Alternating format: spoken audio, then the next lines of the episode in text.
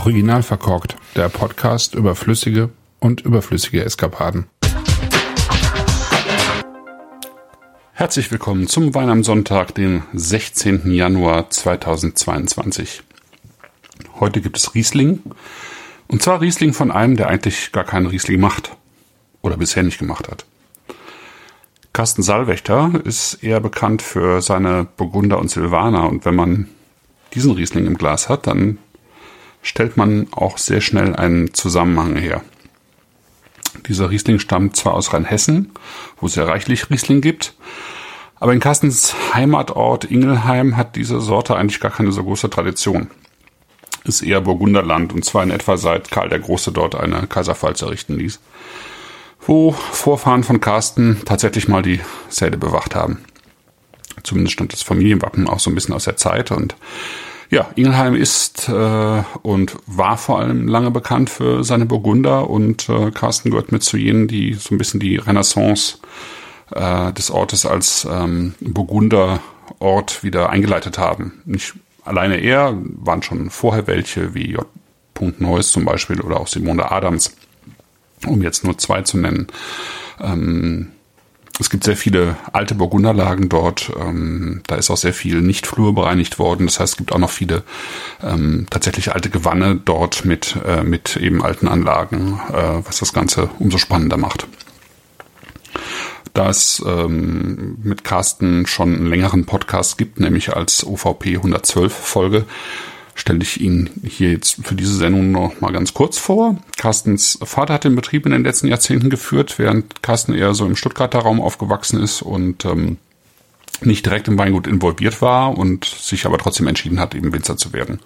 Äh, schon recht früh und ähm, hat dann eben verschiedene Stationen durchlaufen der prägendste Einfluss war wohl der von Hans-Peter Ziereisen im Markgräfler Land und von Thierry Bourn im Weingut Claude Lambray, würde ich sagen, in Burgund. Aber er war eben auch, er hat bei Stodden an der A reingeschaut, bei Benedikt Baltes in Kurfranken, bei Friedrich Becker in der Pfalz, Sauvage in Rheingau und so weiter und eben auch noch bei Jean Chatron im Montrachet einfach auch, äh, also der Fokus lag zwar eben auf Pinot Noir und Spätburgunder, aber ähm, eben natürlich auch ein Interesse für den Ausbau von, von Weißwein und da hat er ja auch eine ganze Menge und damit ist er auch mit bekannt geworden, nicht zuletzt durch seinen äh, Silvaner.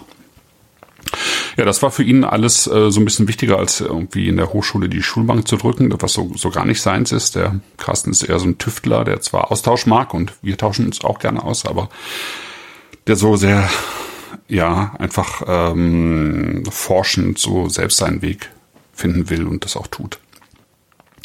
Ja, und hat direkt mit dem ersten Jahrgang 2017 auf sich aufmerksam gemacht und 2018, 2019 dann eben Weine erzeugt, die wirklich, ich finde, sehr hoch individuell sind, in einem sehr angenehmen Maße auch äh, selbstbewusst, trotzdem eben auch forschend und ausprobierend und eben auch, und das mag ich eben so gerne an seinen Weinen, so einen steten Wechsel von Spannung und Entspanntheit ins Glas bringen. Ja, das ist eigentlich genau das, was ich total gerne trinken mag. Ja, und das Interessante ist eben, dass er das irgendwie auf diesen Riesling auch überträgt. Ja. Der Riesling stammt aus der Lage im Wilbert und die liegt irgendwie oberhalb eines Kalksteinbruchs recht hoch, recht kühl, äh, eben auch nördlich ausgerichtet. Also all das, was man früher eigentlich gar nicht so unbedingt haben mochte, aber eben äh, jetzt schon, weil es eben wärmer wird und äh, die kühlen Lagen eben äh, dann auch reif werden und äh, dann eben so Weine dann auch wie diesen äh, eben ins Glas bringen können. Ja. Der Riesling wurde direkt gepresst, ohne längere Maischestandzeit und dann im alten Barrik. Altes Barrik heißt acht, zehn Jahrgänge, ähm, spontan vergoren, sehr lange vergoren und dann eben auf der Vollhefe ausgebaut. Von diesen Barriques findet man beim Carsten im Keller recht wenig. Also der arbeitet eigentlich eher mit größeren Fässern, Tonneau oder Stückfässer oder so. Aber eben so ein bisschen was altes Barrique gibt's eben auch. Ja.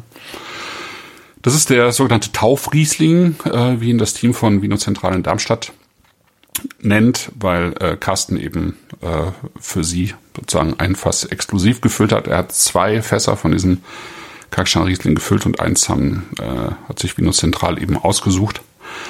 Und äh, da gibt's den Wein dann auch. Der Wein braucht ein großes Glas und äh, auch gerne einen Tag Luft einfach, ja, so ein bisschen äh, einfach öffnen. Und äh, ich habe ihn eben gestern geöffnet und ähm, gestern probiert, aber heute ist er einfach schöner, äh, in sich stimmiger, ja. Und es ist definitiv ein Riesling für Burgundertrinker und jene, die ja einfach gerne eine besondere Spannung in dem Wein haben wollen, ja, sowas ähm, ja, einfach diese, diese kristalline Mineralität vom Kalk mögen, ja, und gleichzeitig eben auch eine gewisse Mundfülle, ähm, ja, schätzen. Ähm, der Wein hat sich gestern mit so, so, einer leicht flüchtigen Säure geöffnet, die dann aber mit Luft eben schnell verschwindet. Ich mag ja flüchtige Säure, wenn es sich eben auf so einem gewissen äh, Level ähm, einpegelt, ja, und den hat er auch nicht überschritten. Das ist so eine ganz, ja, so eine ganz feine ähm, Flüchtige, die, die eben so, so, so, eine, so eine leicht dreckige Note mit reinbringt. Aber wie gesagt, das, das geht dann auch wieder weg und ähm, zeigt aber irgendwie schon von Beginn an so eine schöne individuelle Note, finde ich, ja. Und was dann eben erscheint, ist so eine, so eine Kargheit, wie ich finde, im besten Sinne, ja. Das ist, äh, das wird im Duft schon klar, ja, dass es sich definitiv nicht um einen Fruchtwein handelt und äh, keinen Aromawein, ja. Das äh, wäre ja dann auch nichts Besonderes. Aber auch äh, sozusagen, dass es, äh, dass es eben kein Fruchtwein ist, ist ja auch nichts Besonderes mehr, weil ja auch viele eben beim Riesling mittlerweile auf Frucht verzichten eigentlich. Aber es ist so die, die Schönheit äh, so in einer ganz zurückhaltenden Frucht, finde ich, die da ist. Ja, da sind Zitrusnoten drin, da ist auch ein bisschen Kernobst mit drin. Ähm, aber das verbindet sich hier halt mit Stein. Da ist so ein bisschen trockene Erde mit drin. Ich finde, da ist Sesam mit drin. Da sind, das sind, ähm, das ist ein Hauch von Mandel auch mit drin, aber eben nicht diese gerösteten Mandeln, ja, da ist auch kein Brioche oder so mit drin, sondern das ist, hat eben dieses Karge eher, ja. Und ähm, da ist ein Hauch von unreifer Ananas mit, mit dabei, ja, die so ein bisschen auf den, den Holzausbau hindeutet. Und was ich sehr mag, ist auch, das sind, das sind Blütenpollen so in getrockneter Form mit drin, ja, so wie ich sie irgendwie auf dem Foto auch festgehalten habe. So ein bisschen Wiesenschaumkraut, so ein bisschen Porse und, und ähnliches, ja. So eine, so eine leicht würzige, kräutrige, ähm, auch herbe Note mit drin.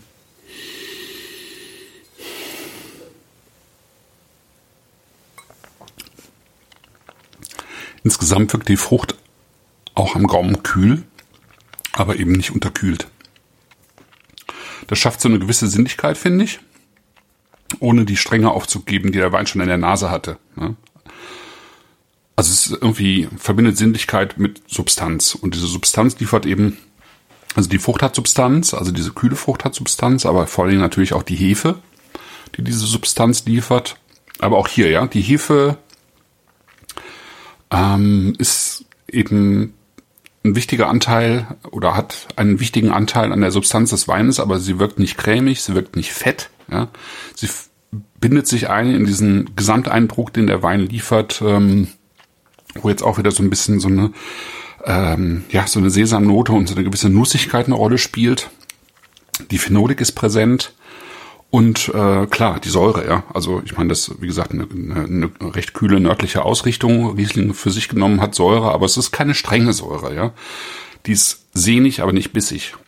Da ist im Finale viel Stein, da ist, äh, da ist eben diese, diese Spannung mit dabei, da ist das Karge wieder mit drin, dass eben sonst eher so Rebsorten haben, die mehr Textur und Strukturgeber sind als Fruchtgeber, ja. Also wie Aligoté oder wie Melon de Bourgogne oder wie Chasselas wenn es äh, gut gemacht ist. Ja?